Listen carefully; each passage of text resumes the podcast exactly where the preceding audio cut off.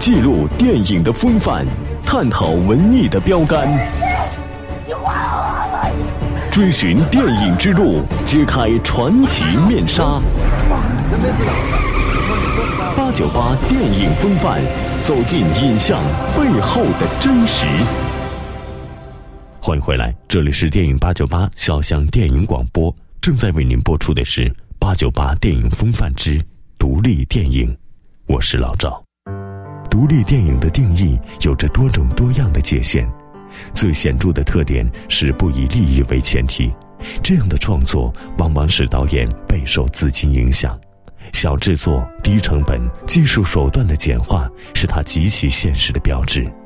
但小投入电影并不意味着粗糙和非专业，比如《美国往事》便是一部独立大制作电影。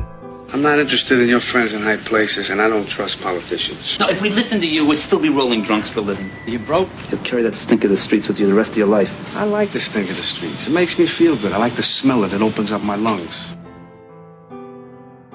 张献民是北京电影学院文学系教授。我们说独立电影游离在体系之外， 但是对于人们而言，真正被定义出来的体系不过是传统学院派对于电影所设立的框架。自由是每个人都有的，而独立电影本身正是人脱离实际的幻觉所为。所以，电影不分体系，能把独立电影分出来的，是人。精精神上来说，实际上我们每个人都有一些幻觉体系。就比如说，觉得自己理解了电影，这个因为这是模糊的嘛。什么叫理解了电影？它实际上跟觉得自己要好好做，明年就可以升官是一样的。它是个幻觉体系。然后这个框架性的东西呢，幻觉性的体系的维持，它需要一个框架性的东西，就是类似于你讲，你说学院它是个框架，某种框定性的东西。或者我们讲时间是个框架，就是比如说为什么讲明年我就可以实现我的目标了？这本身是一种心灵鸡汤嘛。就是如果有非常强的人格的话呢，呃，这个人或许他会尝试建立起一套框架，就是让自己的这个相对自由的体系在自己建立的那个框架体系当中是可以运行的。第三章，大陆内的独立电影。自一九九零年张元导演的影片《妈妈》完成以来，生存于中国大陆的独立电影走过十五年的历程。中国的特殊体系成就了独立电影，但是随着中国电影体系的完善和独立电影工作者知名度的扩大，渐渐也走进了体制内。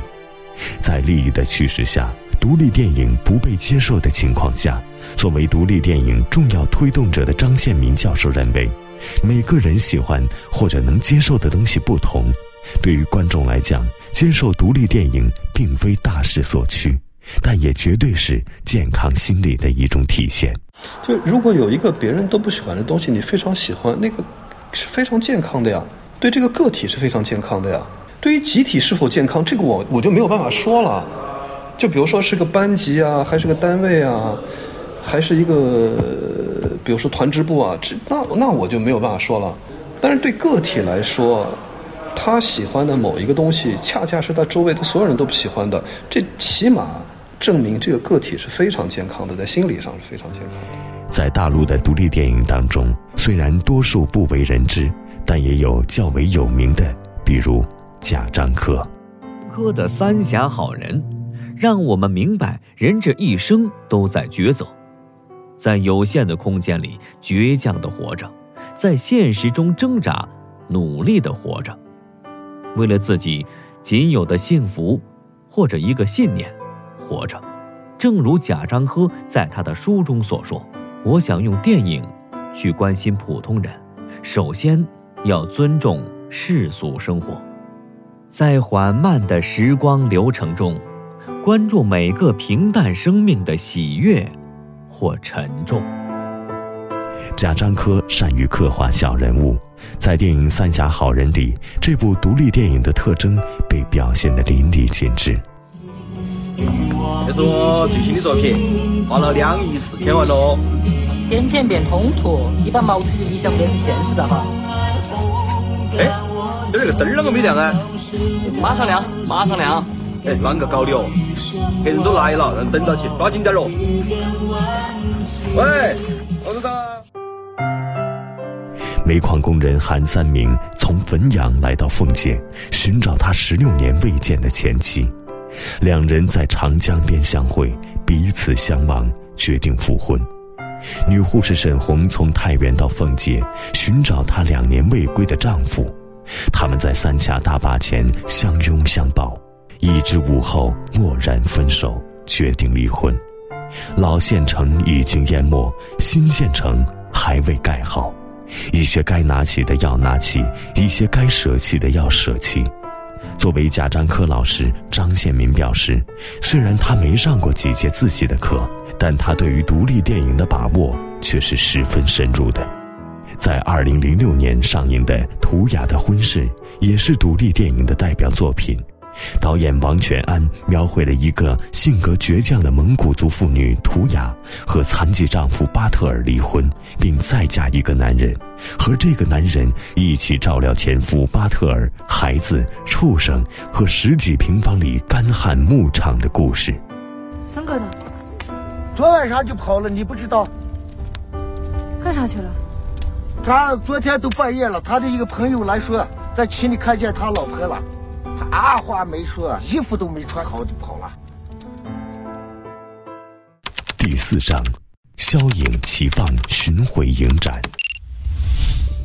二十世纪九十年代初，中国独立电影刚刚出现时，曾经被笼统的称为“地下电影”。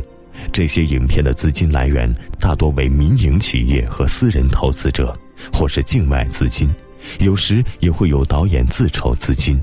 制作成本普遍较低，拍摄完成后，有些并没有交送国家电影局接受审查，或者没有通过审查。这些通过审查后未经批准私自参加国际电影节，在国内被禁映。这些影片未能获得中国大陆公开发行和放映的许可，所以被称为地下电影。这种电影我们俗称为黑户。正如张献民教授在讲座上所说，独立电影的传播只能靠导演到处跑影展。在本届由潇湘电影集团、北京奇放公司联合主办、减法苏打水协会的消影齐放青年影片巡展中，共有六部文艺作品呈现在荧幕上，分别是《冬》和《寻找至美更登》《行车坐月》《鄂尔多斯骑士》《少女哪吒》。这六部影片中。既有展示民族韵味的，也有洋溢青春气息的，风格迥异，题材不一，但都凝聚着文艺青年的鲜活思想和涌动的热血。邢健导演的《冬》讲述着一个孤独老人在雪山与鱼、鸟、小孩发生的情感故事，同时收获了较高的评价。不过，在走独立导演的路上，并没有那么容易。就是不管是。你你做电影也好，或者做其他的行业也好，就是如果你是真的喜欢那个那个你的职业，我觉得将来一定会成功。如果没成功的话，一定不是真的喜欢。就这，但是这真的这个真的这很重要。就像其实，在具体的某个时空下，其实你看我前面讲那么多，其实我是特别害怕死亡的一个人。但是我在拍冬的时候，我觉得在某种某种情境下，死亡对对一个人来说，反正对于我个人来说，什么都不是。就是有的时候，男人你知道吗？就为了一口气，你要证明给谁谁谁谁看，觉得你行。少女哪吒的导演李霄峰与邢健导演有着共同的困惑，这大概也是所有独立导演都面临的最大问题。遇到最大困难还是融资。去年五月十八号杀青，直到釜山电影节之后，所有的资金才到位。这中间有很多的朋友在里面帮忙，今天周转二十万，明天周转三十万。融资的过程是一个最艰难的过程。我自己肯毫无疑问是投入一些，而且你拍完电影之后，我也把我房子卖掉。我觉得这是一基本态度吧，就是我觉得电影是，你既然喜欢这个事儿。嗯，你也需要别人来相信你能够自能够做第一部戏，那你自己不投入，指着指望别人来来为你，凭什么呀？影片《行歌坐月》的导演吴娜对于独立电影也有着自己的见解。其实也是会有一些感悟吧，就是在电视上看到我比较喜欢的导演侯孝贤吧，他说过一部电影其实最主要还是要好看和感人，我就记住了这句话，好像是一种警醒吧，就是说，嗯，一个电影它想要跟观众产生一定的交流，它必须要好看，必须要感人，可能这个好看的呃概念有很多，需要做到东西有很多，包括明星也是一种，或者是故事节奏也是一种。然后感人的话呢，我想要做到真正的感人的话，还是要真实，还是要有有话可说，就是重新出发的一种电影，才叫嗯，才是真正感人的电影吧。在本届消影奇榜青年影片巡展的六部电影，不论是万马才旦导演的《寻找至美更登》，还是何家的《鄂尔多斯骑士》，再或者是松泰家的《河》，都作为小众文艺带给观众不同的反思。在商业大片的浪潮中，这种独立电影给我们的，除了更深层的思想内容，更多的是青年电影人对艺术的追求。Hakna kore donde la chenu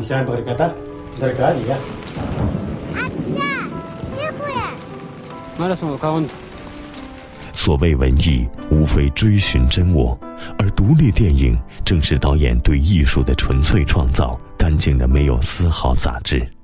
人生就是一个不断与自己欲望对抗的过程。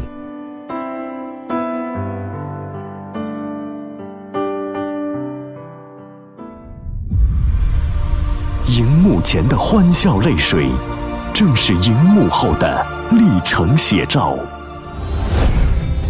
八九八电影风范，来自影人的声音。